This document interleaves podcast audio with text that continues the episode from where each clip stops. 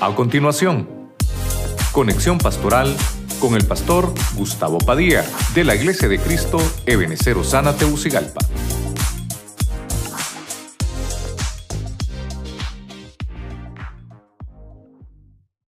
Dice la Biblia en Mateo capítulo 21, verso 17, en el nombre del Padre, del Hijo y del Espíritu Santo. Y dejándolos, salió fuera de la ciudad a Betania y se hospedó allí. Diga conmigo, Betania. Vamos, dígalo fuerte, hermano, Betania. Yo sé que el frío también nos tiene un poquito así, ¿verdad? pero cuando uno habla con fuerza también se calienta. Vamos a orar. El tema yo le puse por nombre Ministrados en Betania. Padre, en el nombre de Cristo Jesús, te damos gracias una vez más por estar en tu casa. Bendice cada familia representada en la vida de cada uno de tus hijos. Pedimos que nos hables a nuestro corazón, a nuestro hogar y que podamos ser bendecidos poderosamente por tu bendita palabra. Bendícenos todos los días, Señor. Cada día que pase, sabemos que tú estás con nosotros. Nunca nos has dejado y nunca nos vas a dejar. Siempre, Señor, hemos contado con tu auxilio. Y te pedimos que hoy no sea la excepción y al que al finalizar tu palabra vende toda herida y nos ministres a nuestra familia. Gracias en el nombre de Jesucristo. Amén y amén. Usted le da palmas fuerte al Rey de la Gloria. ¿Cuántos dicen gloria a Dios? Amén. Vamos a, a empezar un poquito así, solo déjeme poner un poquito de introducción. A Betania es una palabra compuesta del hebreo, ¿verdad? Eh, obviamente ya Betania está en, en una palabra griega, pero eh, viene una conjunción del, del arameo y el hebreo.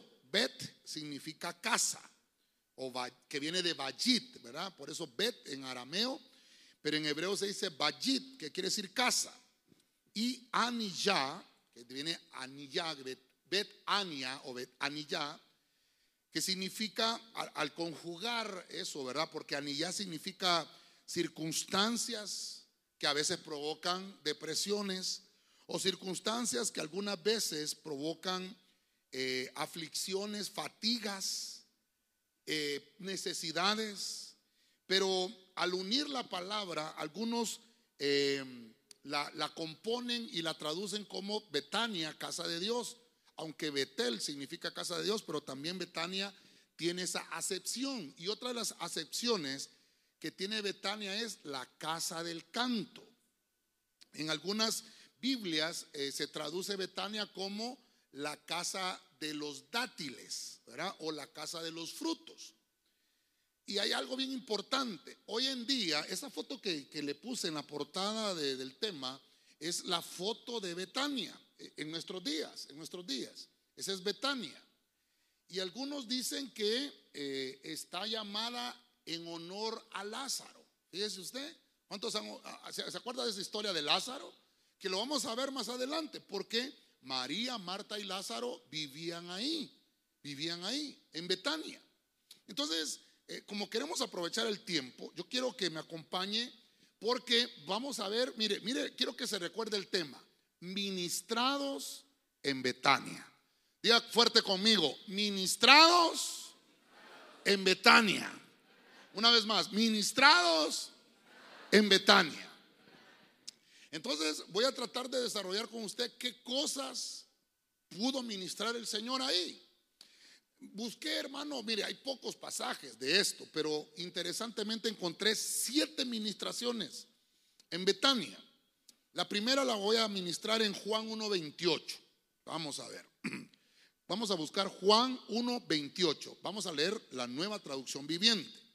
Oiga esto.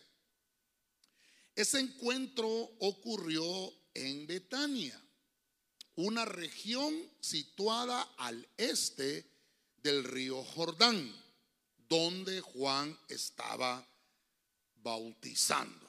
Fíjese usted ahora cómo, cómo voy a entrar. Estoy leyendo el primer capítulo del Evangelio según Juan.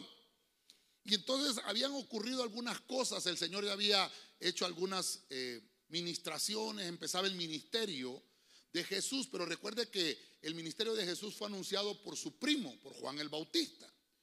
Y ahora, eh, como estamos hablando de, de ser ministrados ahí en Betania, una de las primeras cosas que encuentro, la primera ministración, el primer capítulo de Juan, dice que Juan el Bautista, pero Juan obviamente el que escribe el libro del Evangelio es el apóstol Juan, pero este es otro Juan. Juan el Bautista, obviamente, predicaba el arrepentimiento. Entonces, la primera ministración es arrepentimiento. Entonces, vamos a ver un poquito acá, ¿qué es, qué es arrepentirnos? ¿Qué es lo primero que tenemos que ministrar en nuestra familia? Porque recuerde que Betania significa la casa la casa del fruto, la casa del canto, la casa de los dátiles, la casa donde se va la depresión, la casa donde se va la aflicción. Entonces, lo primero es arrepentimiento. Cuando yo busco la palabra arrepentimiento es, el arrepentimiento es retractarse del mal, es retractarse de las cosas malas que pude haber hecho o que pude haber cometido. Sin embargo, dice la Biblia que el Señor había enviado a Juan para que le predicara el Evangelio a toda esa gente. Y la región que estaba predicando Juan era, obviamente él estaba en el río Jordán, pero estaba cerca de Betania. Y cuando esa ciudad eh, está cerca, pues obviamente me habla de que había un alcance, había mucha gente que de Betania bajaba a escuchar el mensaje de Juan el Bautista.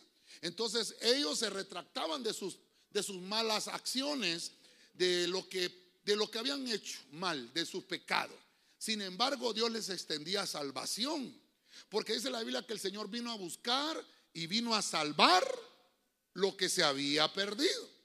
Entonces, como, como queremos ministrarlo a nuestra familia, recuerde que la Biblia dice, cree en el Señor Jesucristo y serás salvo.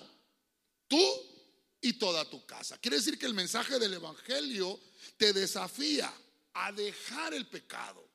Ese mensaje del Evangelio es un desafío a nuestra vida, a nuestra familia, que dejemos el pecado y que tomemos la decisión de pedir perdón. Y no solamente eso, no solamente que le pidamos perdón al Señor, no solamente que nos, que nos ah, retractemos de lo mal que he hecho, sino que también yo pueda rendirme a los pies de mi único Salvador que se llama Jesucristo. Él fue el que dio nuestra, nuestra salvación, nos dio su sangre poderosa para salvarnos. Dele palmas fuerte al Rey de la Gloria. Amén. Entonces, esa administración de arrepentimiento es lo primero que debe haber en nuestra casa. E, ese, ese sentimiento, esa administración del Espíritu de que nos redarguye. Pues eso dice la Biblia, que el Espíritu nos redarguye de justicia, de juicio y de pecado para que podamos convertirnos de nuestros malos caminos. Entonces, bueno, vamos a dejar eh, el, primer el primer capítulo de Juan y vamos a avanzar 10 capítulos adelante, siempre el Evangelio de, Juan. Eh, luego vamos a ver otros, otros versículos de Juan, pero quiero llevarlo tal vez de una manera cronológica. En Juan 11, 18, la versión Arcas Fernández. Oiga esto. Como Betania está muy cerca de Jerusalén, unos dos kilómetros y medio. Verso 19. Muchos judíos habían ido a visitar a Marta y a María para darles el pésame por la muerte de su hermano. Por eso le comentaba un poquito en la introducción de que esta esta ciudad Betania o esta aldea de Betania, eh, por, por, ese milagro tan poderoso que el Señor hizo allí, eh, algunos dicen que ese nombre también significa la, aldea de Lázaro. En algunas interpretaciones, recuerde que esas, algunas lenguas son hasta muertas, el arameo casi ya no, no lo maneja mucha gente. Entonces, quiero desarrollar la segunda administración. Veo ahora que dice que estaba muy cerca Betania de Jerusalén. Voy a tomar ese dato importante, porque quiere decir que ahora eh, encuentro que Betania tiene una administración. está, está por un lado el río Jordán. El Jordán significa humillación. ¿Verdad? Donde se le predica a las personas que nos debemos de humillar delante del Señor y que vengamos al arrepentimiento. Ahora encuentro que 10 eh, eh, capítulos adelante de Juan dice que estaba cerca de Jerusalén. Jerusalén significa muros de paz. significa fortificación de paz, porque viene de Jerusalén, ¿verdad? Jerusalén, y significa casa de paz. Entonces, ahora lo que encuentro es muros de paz, quiere decir que Betania estaba rodeada por la paz. Había una administración y dice que la gente de Betania recibía mucha ayuda, recibía mucho mucha consolación. Por eso le puse que se obtiene ayuda y se obtiene consolación. Diga conmigo consolación.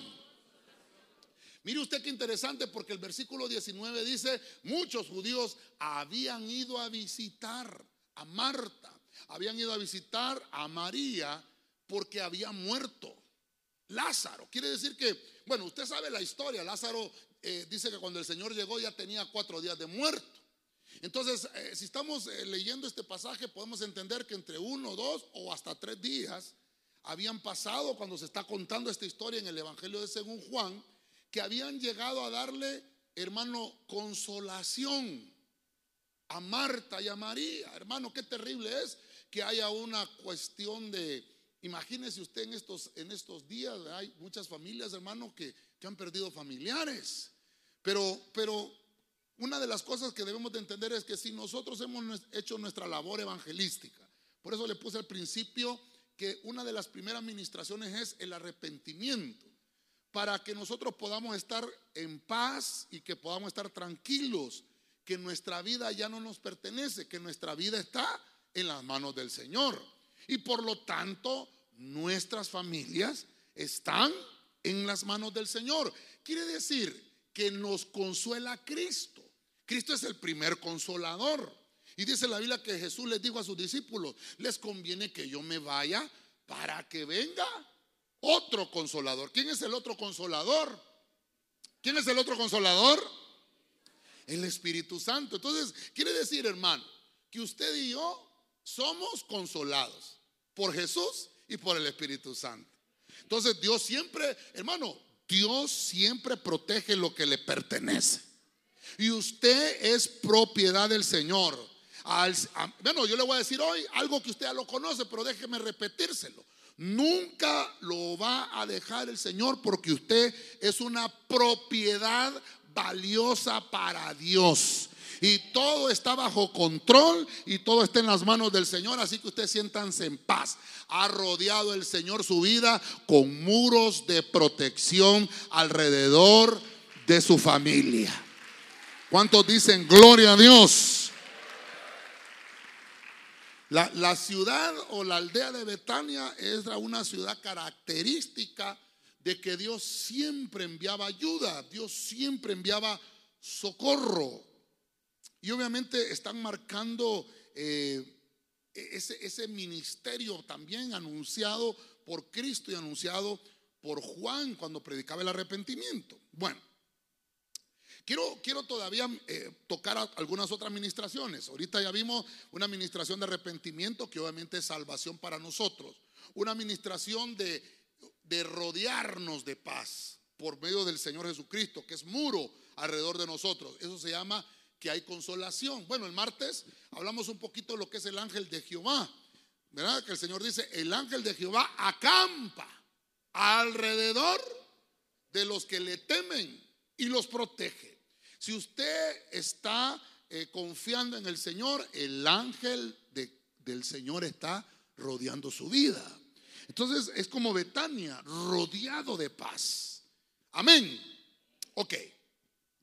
Voy a introducirme un poquito más en el tema. En Marcos capítulo 11, vamos a, a ver el Evangelio de Marcos, 11.1. Voy a leer la versión Prat. Esta es la versión moderna Prat.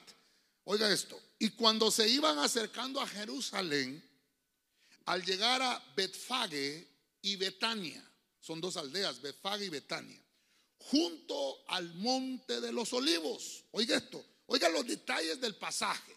Junto al monte de los olivos, Jesús envía dos de sus discípulos. Ok. Eh, el Evangelio de Marcos es un poquito más condensado que los otros evangelios. Eh, Lucas nos da unos detalles muy aproximados de la vida de Cristo, Juan también. Pero Marcos es un poquito más condensado.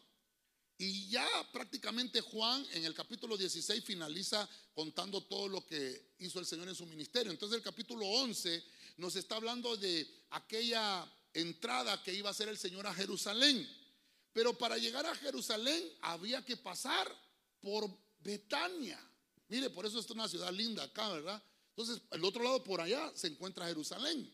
Entonces, él iba atravesando, fíjese usted, y por eso me gustó esta foto que encontré porque hay unos jardines por acá, mira, hay unos, hay unos bosques hermosos, ¿verdad? Y dice que cuando iba pasando el Señor con sus discípulos entre Betfage, así dice, ¿verdad? Betfage y Betania, habían dos aldeas.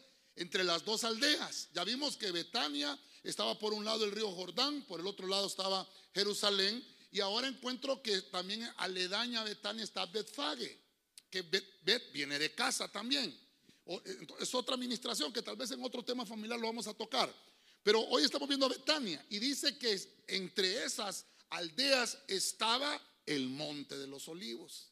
Diga conmigo, el monte de los olivos. Mire qué lindo, el monte de los olivos. El monte de los olivos nos habla de aceite, nos habla de ungimiento. El, el viernes pasado hablamos de la casa del olivo. ¿Qué ministraciones tiene que a ver en nuestra familia con el olivo, con el aceite. Y encuentro ahora que el Señor, estando ahí cerca de, Betania, Betfage y el Monte de los Olivos, toma una decisión. Entonces hay una administración en Betania.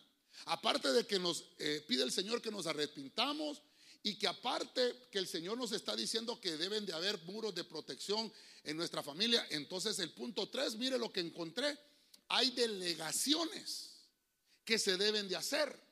Voy a tocar la delegación con varias aristas, pero primero lo que le quiero ministrar es esto, porque el Señor dice que hace un envío ministerial. Le dice a dos de sus discípulos, vayan a Jerusalén, ella está en Betania. Y, y es la historia cuando el Señor les dice, van a encontrar a un burrito amarrado con su madre. Los van a soltar y me van a traer el burrito, ¿verdad? Pero no es el burrito sabanero, no es ese. Pero dice, me lo van a traer porque me va a servir. Pero le está haciendo una delegación. Lo que me interesa es, antes de todo eso, antes de que Jesús entre a Jerusalén, antes de que Jesús haga su entrada triunfal, hace ministraciones en Betania. Por eso le puse el tema ministraciones en Betania. Empieza a delegar. Pero ¿cuándo hay delegación? Porque el otro detalle que me gustó es que está en el Monte de los Olivos en el Monte de los Olivos hay ungimiento. Entonces, el hecho de que, el hecho de que nos unjan, ¿verdad? Es una habilitación. Amén, hermano. Lo hemos estudiado. Al rey David, cuando, cuando el Señor le dijo a Samuel, vas a ir a ungir eh, por rey a uno de los hijos de Isaí. Mire cómo es Dios. El Señor ya sabía que era David el que había que ungir, ¿verdad? Pero no le da todos los detalles a su siervo, sino que solo le dice, vas a ir a la casa de Isaí y vas a ungirme a uno de sus hijos como rey. El Señor ya sabía que era David. Pero mire cómo nos prueba. Igual hizo con Abraham. Te vas a salir de Ur de los Caldeos y te vas a ir a una tierra que yo te voy a mostrar. El Señor no le contó todo el plan a Abraham. Igual a Moisés, vas a ir a sacar a mi pueblo que está esclavo de Egipto.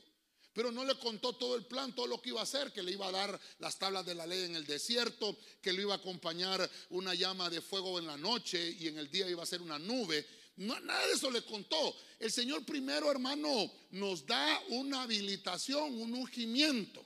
Y una vez que nosotros aceptamos esa administración, empiezan a suceder cosas maravillosas en nuestra vida. Mientras nosotros no obedezcamos, porque todo esto va amarrado con la obediencia. Cuando nosotros no obedecemos, el plan del Señor, hermano, se va a pasar a otra persona. Dios va a buscar otro que se cumplan sus planes con, pero lo, que Dios prometió que se va a hacer, se va a hacer. Ahora, depende de nosotros si lo queremos cumplir o no. Mire lo que hace el Señor. Toma a dos de sus discípulos, dos de los que eh, eran enseñados en la palabra y les dijo, ¿saben qué? Ustedes me van a hacer una, una tarea ministerial. Van a ir a traerme un burriquito, ¿verdad? Un pollino, porque yo tengo que cumplir una palabra que está escrita. Pero lo que me llamó la intención es, o la, atención me llamó, es que estaba en Betania. O sea, este tipo de administraciones existen en Betania. Quiere decir que me ministra salvación, consolación y también ungimiento. Cuando yo le entrego mi familia al Señor, hermano, Dios va a ungir tu familia, tu casa. Yo no sé, vamos a ver, levanten la mano los que somos cabezas de hogar aquí, levanten la mano. Usted tiene, usted tiene la autoridad de llegar a su casa, con, tomar el aceite y ungir a su familia. ¿Cuántos dicen amén a eso? Usted tiene la facultad de hacerlo. No espere, ay, es que el pastor es el que tiene que venir, ¿verdad? Si no viene el pastor me voy a morir. Y el sacerdote de la casa, pues, no es usted. Mírelo, mire lo importante. Entonces, aquí me está hablando el Señor que hay una delegación. Diga conmigo, delegación. Mire, le voy a dar otro dato.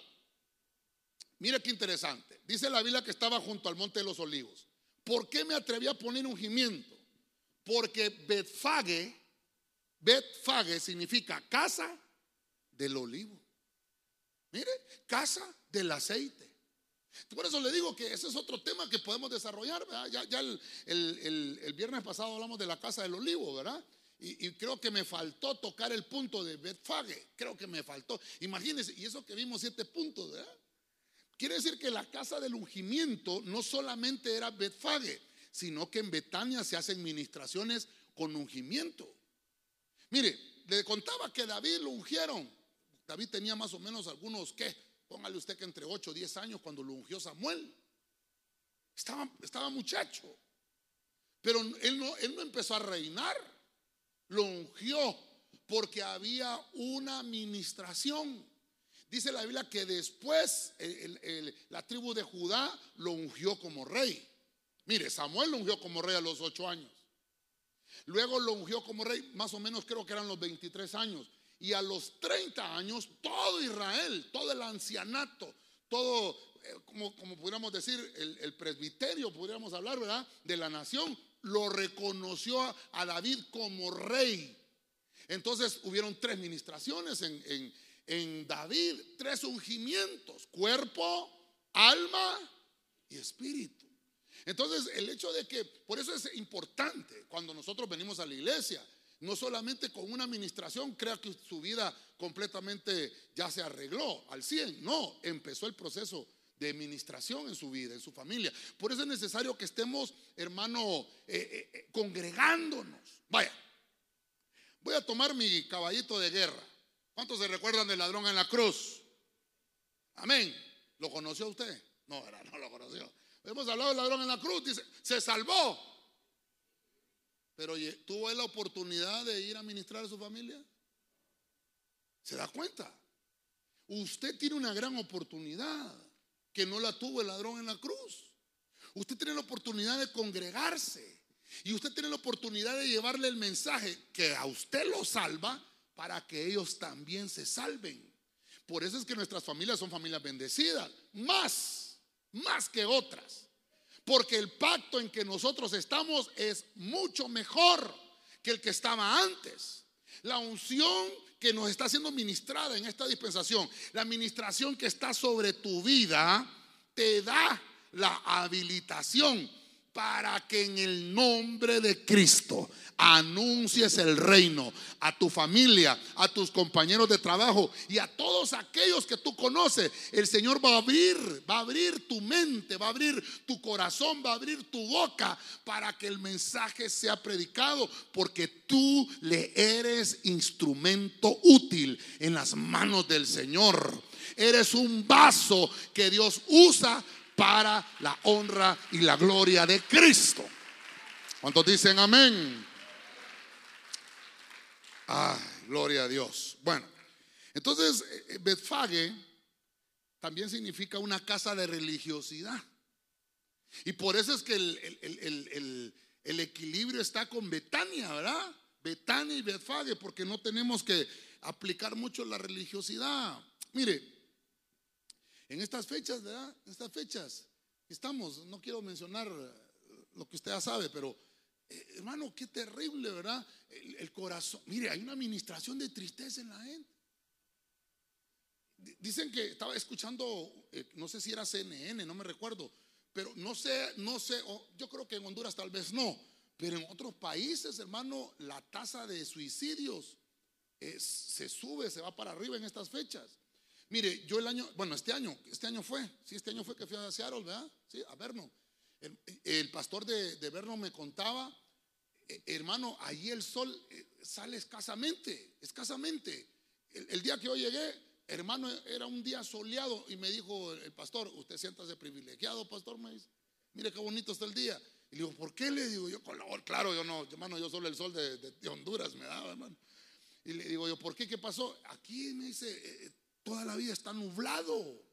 Y nosotros le decimos chichis, ¿verdad? Y me dice, siempre está como cayendo un poco de... Entonces, esa, esa atmósfera, hermano, ahí en Seattle hay un nivel de, de, de- terrible.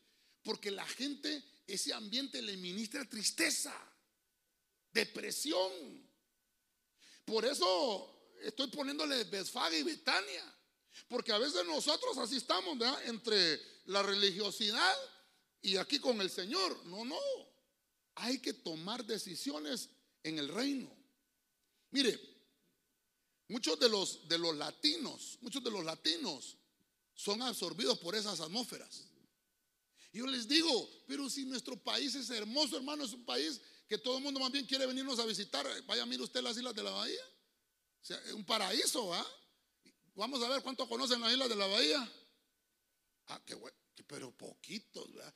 Pero sí conocen España, conocen a dónde, pues hombre, tío, yo he ido hasta la madre patria. Y no conocemos las islas de la bahía, nuestro país. Hermano, yo hasta hace poco fui a Juticalpa, hermano, yo no conocía Juticalpa.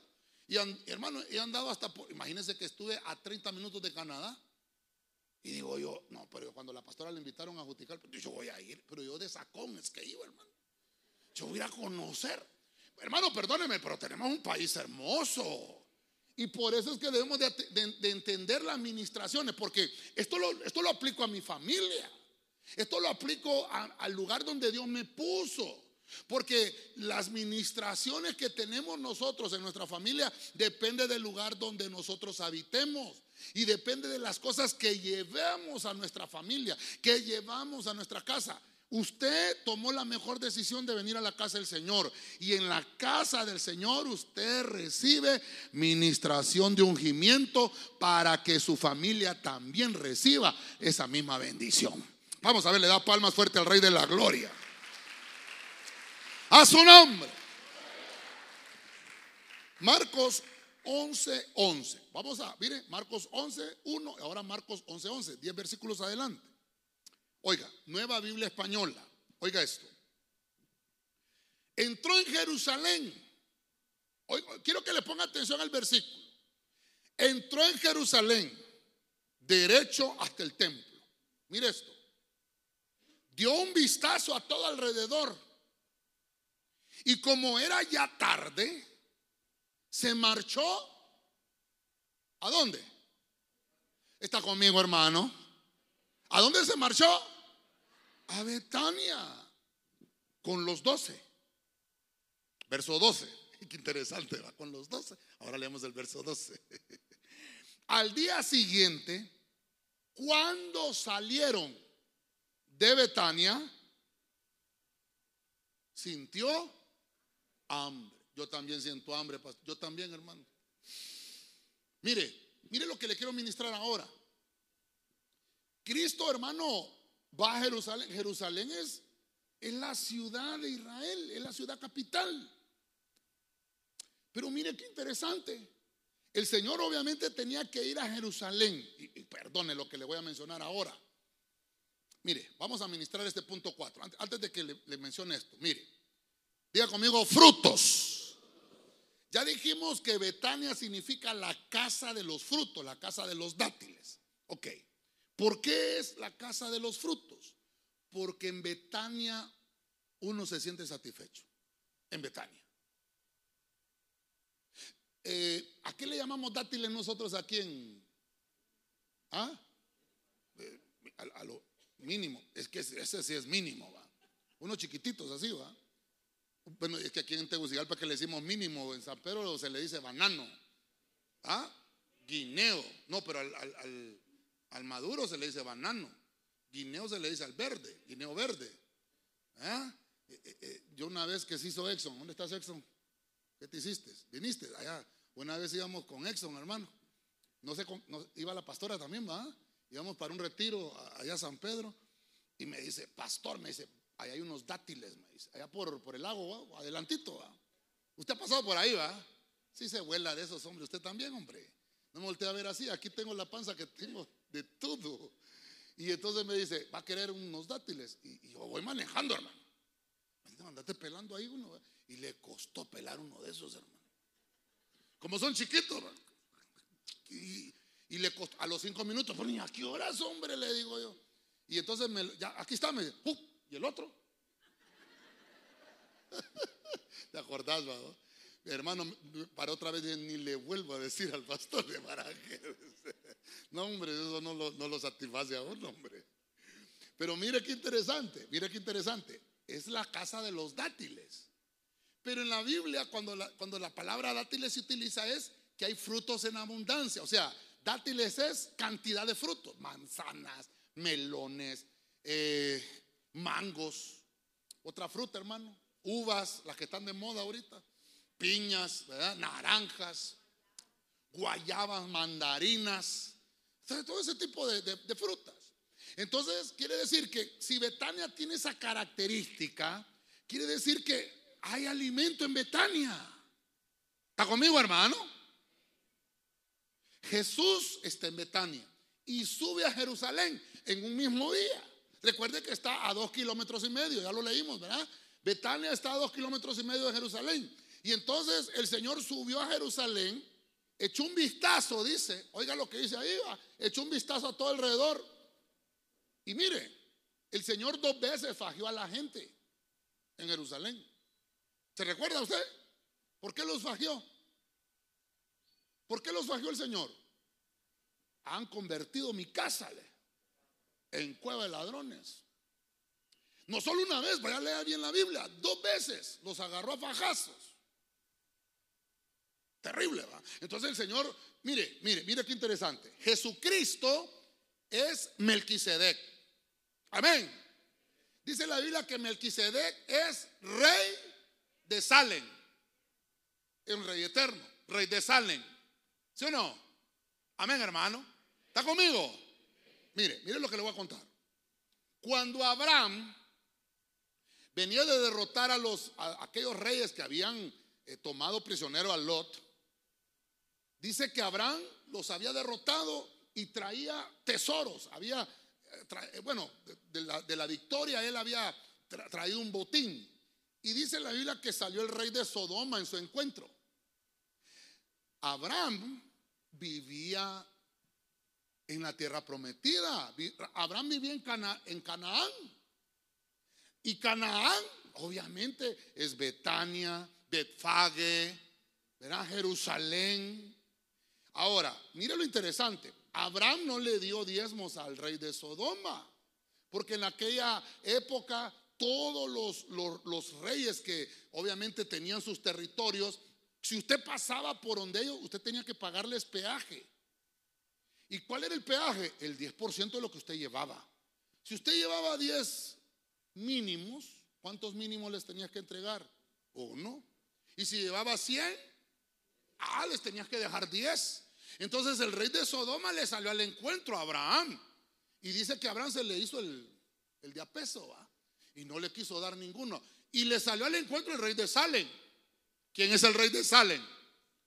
¿Quién es Melquisedec? Cristo. Ahora póngame atención a esto. Jerusalén es Salem. Salem significa paz. Salem es en arameo y Shalom es en hebreo. Entonces, esa ciudad es Jerusalén. Jerusalén. Entonces, Cristo, mire, lo importante de esto, hermano, perdone. Estamos en la escuela para el hogar, ¿verdad?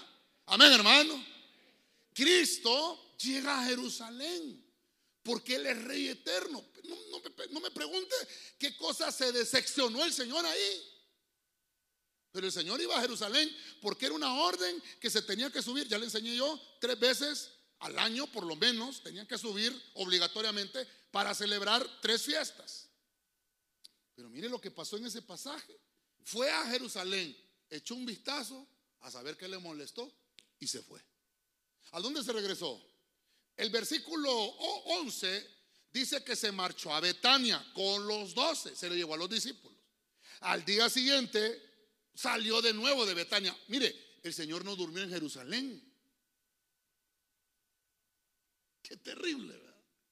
Pero si Jerusalén es la capital, hombre, del rey de Salem. ¿Qué es lo que le quiero mostrar? Se había contaminado la capital. No se hacía lo correcto. Pero Betania era un lugar de satisfacción.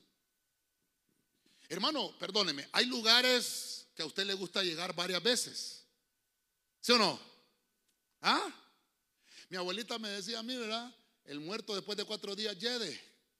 Me decía mi abuelita. Incluso hay un, hay un proverbio, no sé si es Proverbios 17, 17 creo que es, no. detén tu pie de la casa de tu vecino. No sea que hastiado de ti te aborrezca, dice, del vecino. Hermano, no le ande pidiendo mucha azúcar prestada al vecino. Una vez está bueno, pues no abuse. Más bien después de dígale usted, mire vecino, aquí le traigo unas 25 libras de azúcar por todas las que le he pedido en el año. mire que hablando de eso, yo tenía un vecino. Digo tenía porque ya se fue de ahí, ya no está ahí.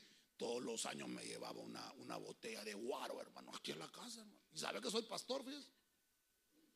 Y me decía, mire, pastor, le traigo de Navidad, me decía. Y ojo le decía,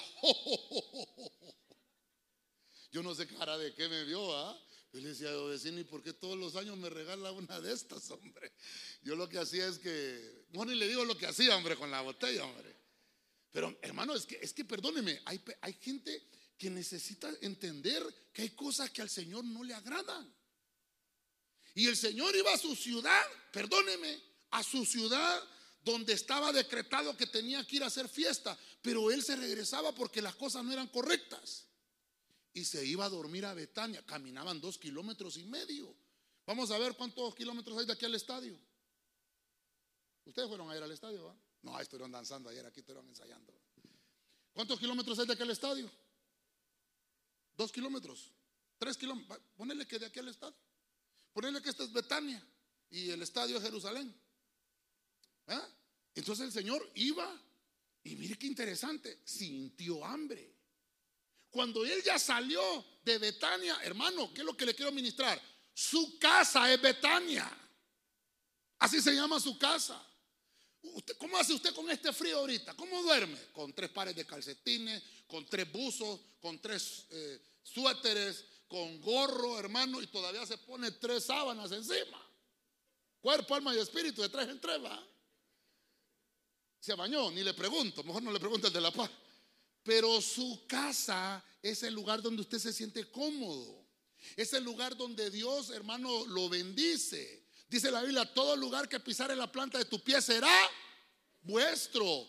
Dios entregó su lugar donde está, no importa si su casa es alquilada. ¿Sabe por qué? Porque usted porta la unción, porque usted es hijo de Dios y porque usted ha declarado que el Señor de su casa y de su familia se llama Jesucristo.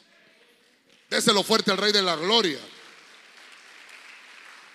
Aleluya, su nombre. La fe da frutos. Y dice la Biblia que el Señor viene a buscar frutos en sus hijos. La fe, la fe verdadera que usted ha abrazado y que yo también, esa fe que hemos abrazado produce frutos abundantes.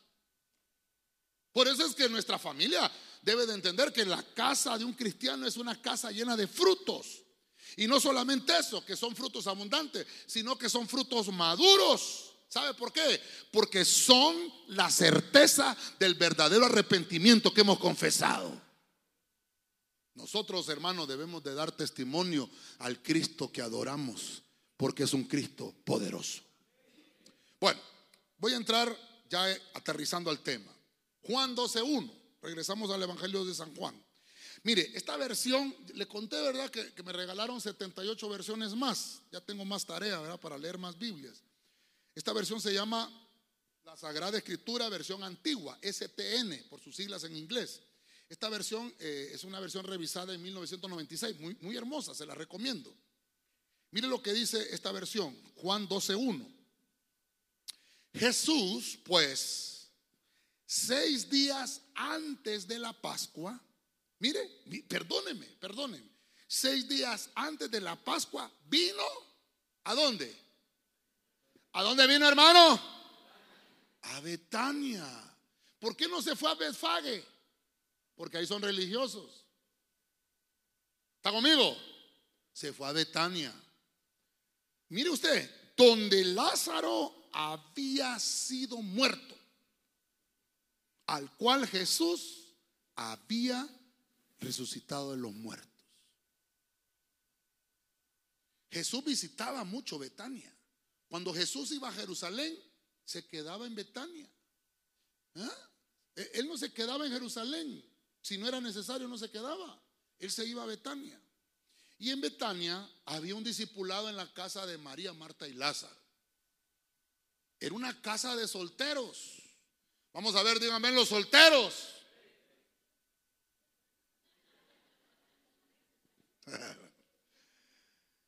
Se las perdonamos porque estamos ya terminando el año. Dice la Biblia que el Señor los evangelizó, les dio doctrina, les enseñaba en la casa. Ahí en Betania. María, Marta y Lázaro eran oriundos de Betania. Ahí vivía, mire. En alguna de esas casitas era la de ellos. Y llegaba el Señor. Yo le he contado a usted, cuando el Señor llegaba a predicarles, Lázaro decía, decirle que no estoy. Y se salía por la ventana Lázaro. Nunca estuvo en, los discipulados. Fíjese usted. Pero María y Marta sí recibían. Bueno, si usted, usted conoce la historia, cuando el Señor va a resucitar a Lázaro, eh, eh, le sale Marta y le dice, Señor, si tú hubieras estado aquí, no se hubiera muerto mi hermano. Y, el Señor le dice, pero tú sabes que yo soy la resurrección. no, no, le dice Marta. Si yo ya sé que Él va a resucitar en el día de la resurrección, ella sabía catología, hermano. No, hasta la línea de tiempo le hizo, ¿va? Mirá, le dice la línea de tiempo está por acá, hermano, si se la sabía. Pero dice el Señor, pero con es así. Y la regañó toda a Marta. Y después más adelante le salió María y le dijo las mismas palabras, pero dice que María estaba postrada. Mire, son dos cosas distintas, ¿verdad? A veces, por eso decimos nosotros que paradito este, ¿va? Porque la gente parada así va. Hermano, terrible. No, mejor uno postradito, ¿verdad? ¿Ah? Y, entonces el Señor le dijo a María, sí, le dice, pero vas a ver que tu hermano no está muerto. ¿Y sabe qué dijo el Señor? Quiten la piedra. Y sale Marto otra vez, hermano. No, hombre, Señor, si ya lleve. Ya cuatro días tiene de muerto. No te he dicho que si creyeres, verás la gloria de Dios. Hermano, ¿qué cosas para usted ya están muertas? ¿Qué cosas para usted están muertas, hermano? ¿Tiene tiempo que le cuente una historia? Son las ocho y media. Quizá la pastora es testigo. Eh, yo tenía, ya le conté yo que tenía un trabajo y renuncié a ese trabajo por ambición. Y busqué otro trabajo en otro lugar y no lo encontré y me quedé sin trabajo. Y empecé a, pedirle al Señor que me abriera puertas. Y resulta que en un, mire, nosotros vivíamos en Choloma.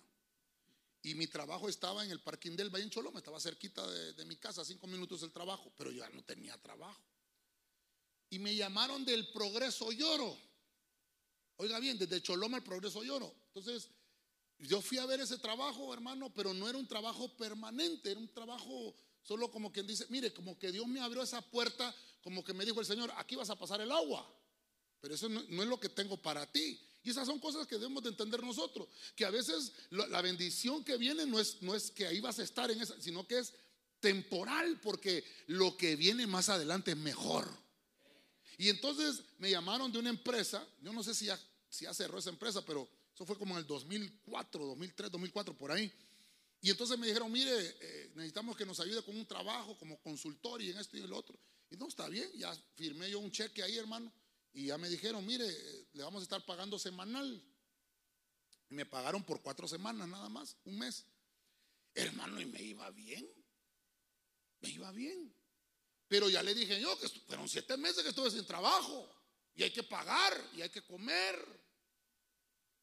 Ah, y, hermano, y yo, Dios santo. y ¿Por qué le estoy diciendo esto? Porque a veces uno se olvida de los milagros que Dios puede hacer, de las cosas que uno piensa que ya están muertas. Hermano, mire, yo, rasqué por todos lados le pedí ayuda todo lo que pude pedirles prestado porque, hermano, sin trabajar es complicado. Y en una de esas, hermano, para estas fechas, ¿verdad? Y así terminando el año, que uno está como la cola del chancho, hermano. Y yo le dije, Señor, algo tienes que hacer, hombre. Ah, y, uno, ¿cómo consigue trabajo a finales de año? Y sin trabajo uno dice, ahora quién lo va a llamar a uno? Como dice el Chapulín, y ahora quién podrá defenderme. Hermano, y suena el teléfono. Yo tenía un, un startup, ¿se acuerdan de los startups? Y contesto, ahí, sí. No, eh, don Gustavo, sí, sí, ¿qué pasó? ¿Qué le puedo servir? No, hombre, mire usted, qué terrible. Ya tenía como unos dos meses yo de, haber cerrado el trato con esta, con esta empresa. Eh, mire que vamos a cerrar la, planta dentro de una semana y aquí hay unos cheques que son suyos. Nunca los vino a cobrar. ¿Cómo? Le digo. Sí, me dice, aquí tiene un dinero. para luego es tarde, le digo yo.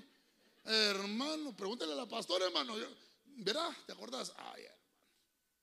Nos fuimos, hasta me la llevé. Si es que ahí andaba conmigo. Hermano, ya llego yo, hermano, y aquí vengo. Pero yo, oh, hermano, ya, me, ya le brilla la cara a uno, hermano.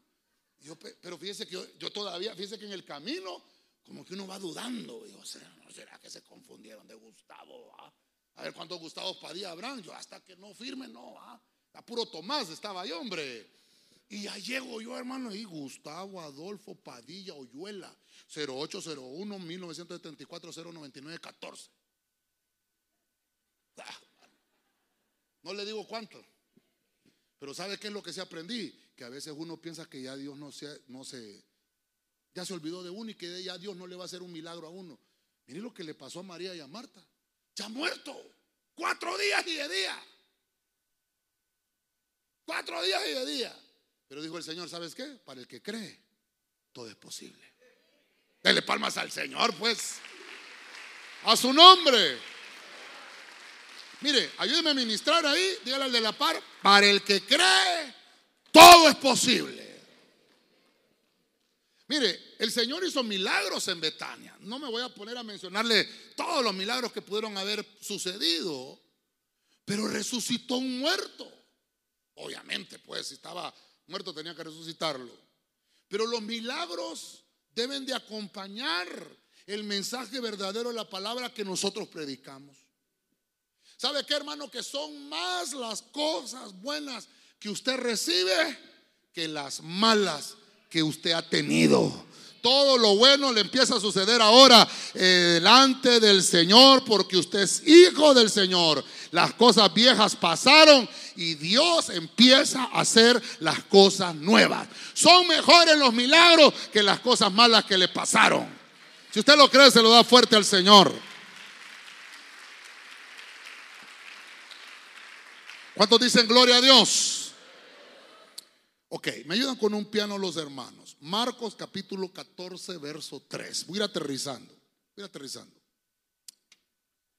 Ah, bueno, solamente para mencionarle ahí, antes de pasar al punto 6, le puse que es estar satisfecho. Uno se siente satisfecho, pero hay madurez. O sea, los frutos para que usted los coma tienen que estar maduros. Tiene que haber madurez. Y esa es una de las cosas que le, faltaba a Marta. María la tenía. Pero a Marta le sobraba. Le sobraba inmadurez. Marta tenía inmadurez y María tenía madurez. Interesante. Bueno, Marcos 14:3, Biblia, pueblo de Dios. Oiga esto. Mientras Jesús estaba en Betania, diga conmigo, mientras Jesús, vamos, mientras Jesús estaba en Betania. Ah, oiga esto comiendo en casa de Simón el leproso. Llegó una mujer con un frasco lleno de un valioso perfume de nardo puro. Y rompiendo el frasco, derramó el perfume sobre la cabeza de Jesús. Usted y yo hemos leído muchas veces este, este, esta historia, este pasaje. Y, hemos hablado hasta Simón. Creo que una vez hablé de las casas de los Simones. Ya se recuerda que por ahí hablamos un tema. Y vimos esa casa de Simón el leproso. Este ya no era leproso. Dios lo había sanado. Y en señal de agradecimiento el Señor lo invitó a su casa. Para que, darle de alguna manera, hermano, cuando uno está agradecido con alguien, me lo invita a comer, ¿verdad? Pero fíjese que entró esta mujer. Algunos dicen que era María, pero no María, la madre de Jesús, sino María, la hermana de Lázaro. Porque como ya había resucitado Lázaro, ella estaba agradecida. Por eso estoy tratando de, llevarlo cronológicamente. A este punto le puse yo que en Betania hay adoración. De perdón. Dios santo. Y es que no había desarrollado el de los milagros. Dios santo. Bueno, ahí lo desarrollé todo de una sola vez. Le puse milagro, recibir sanidad, resurrección porque resucitó Lázaro. Vamos al punto 6. El punto 6 era adoración. Al que como le conté la historia se me fue el pájaro. Adoración es, mire, entrega total. Entrega total que, mire, la adoración no solamente es venir a cantar. Una alabanza bonita, linda, la adoración es decirle al Señor los atributos que Él tiene. Eso es adoración. Adoración es cuando usted ofrenda, cuando usted diezma, aunque usted no lo crea. Adoración es cuando con su testimonio usted predica el Evangelio, con su caminar. Eso es adoración. ¿Se da cuenta? Una cosa es cantar, pero otra cosa es que yo adore con mis hechos. Esta mujer María, que algunos dicen que es la hermana de Lázaro, tenía ese frasco carísimo. Y cuando escuchó, mire usted, no se sintió mal, mire, no se sintió mal porque no llegó a su casa, sino que estaba en la casa de Simón. Pero dijo, lo voy a buscar donde está. Donde está lo voy a buscar. Porque yo tengo agradecimiento. ¿Me estoy dando a entender, iglesia? Es que mira, hay gente que se resiente, va. Bien resentida. Nunca ha venido el pastor a tomarse una tacita de café aquí, va. Hombre, ni que fuera el profesor Girafales. Mire qué terrible. Y dice, y dice, y dice que se fue a casa de Simón. Porque aquel también estaba agradecido. Y María, hermano, vamos a tomar que es María, ¿no? Aquel frasco valioso lo quebró. Y dice que toda la casa se llenó del perfume de aquel olor. ¿A cuánto se le ha quebrado una loción en la casa? Aquel olor, hermano Dios santo. Toda la casa se llenó el perfume. Dice que en la cabeza de Jesús, por eso traje esta versión, en la cabeza de Jesús derramó el nardo, el nardo puro. Y por eso le puse rendición. Porque es cuando yo me entrego totalmente al Señor. Cuando yo no Diga conmigo, no me molesto, pastor. Cuando yo no, necesito una época del año para ser feliz. Yo vivo feliz todo el año. Ya le hablé de la depresión. Hay días que llegan depresiones, hay momentos. Perdóneme, yo le, yo le he comentado a usted los últimos tres meses de todos los años, octubre, noviembre y diciembre, son meses de enfriamiento para los cristianos. No solo porque la fecha es de climas helados, sino que como que hay una, empieza a haber un ataque de espíritus desde octubre con el Halloween, de allá en noviembre con el Día de los Muertos y no digamos diciembre. Pero mire, mire María, dijo, no, yo ya sé que mi hermano está vivo y yo no me he olvidado de agradecerle lo que le toca agradecer a mi Señor. Se entregó totalmente. hermano, nosotros ya le dije, somos propiedad del Señor. Y como somos propiedad del Señor, Él está comprometido con nosotros de protegernos. Lo que pasa es que nosotros no tomamos ese compromiso. Mire, nuestra entrega total, así como lo hizo María, es recibida delante del Señor. ¿Sabe cómo? Como ese olor fragante, como ese nardo fragante, ese olor que sube, ese olor de adoración y de alabanza en agradecimiento al Señor por todos los favores que Él ha hecho. Dice la Biblia que cuando Noé salió del arca, Noé salió del arca. ¿Sabe qué fue lo primero que hizo Noé? Un altar. Y empezó a dar un sacrificio en agradecimiento al Señor por haberlo guardado el diluvio. Y dice la Biblia que, que, hermano, el Señor ya, ya le había dicho a Noé lo que tenía que hacer, las, las, las parejitas de animales que tenía que salvar.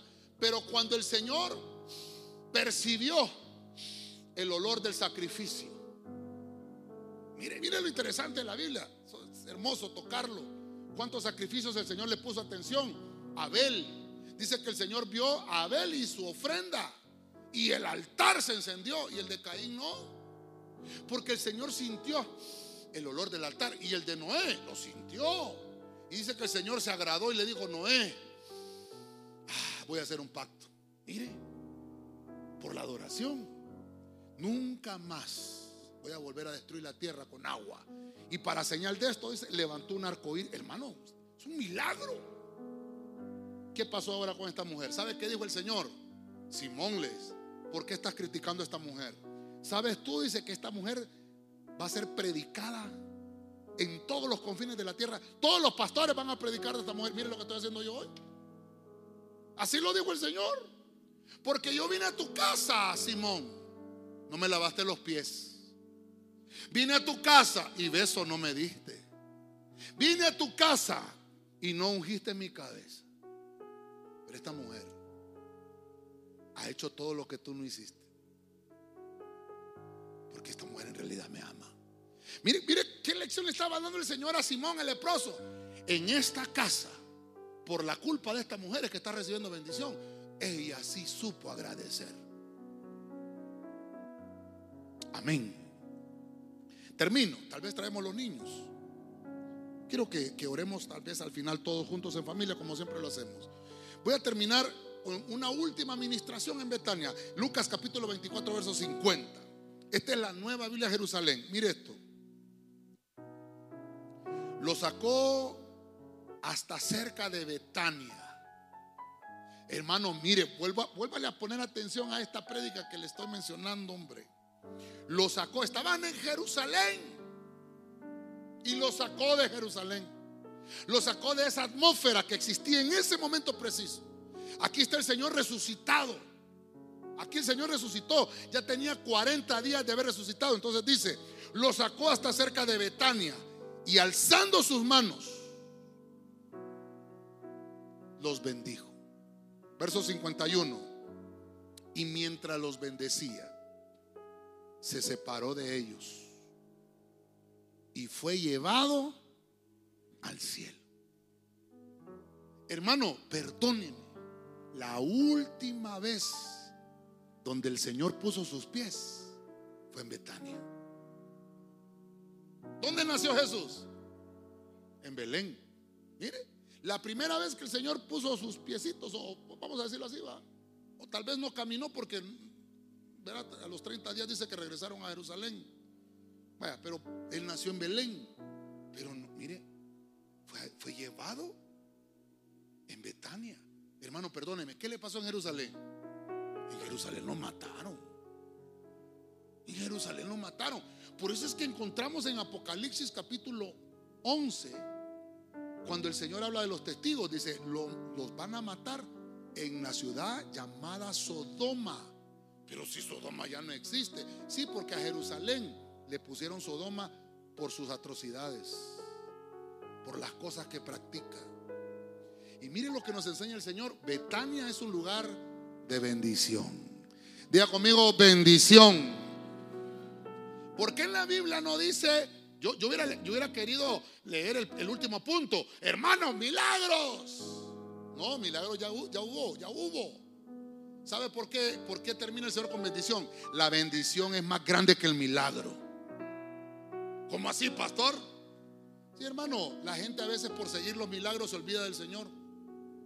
Y siguen a un predicador que no saben si tal vez es un espíritu pitonizo, con señales falsas.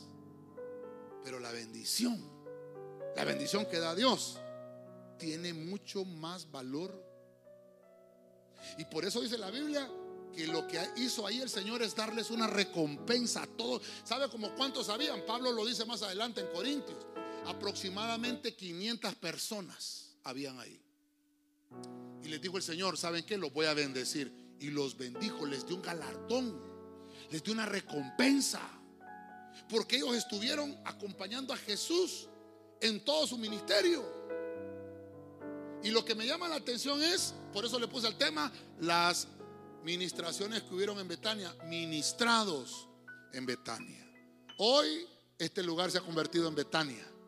Amén, hermanos. Porque nosotros hemos entendido que el Señor nos bendice y eso vale más que un milagro. Amén. Y amén. Usted le da palmas fuerte al Rey de la Gloria.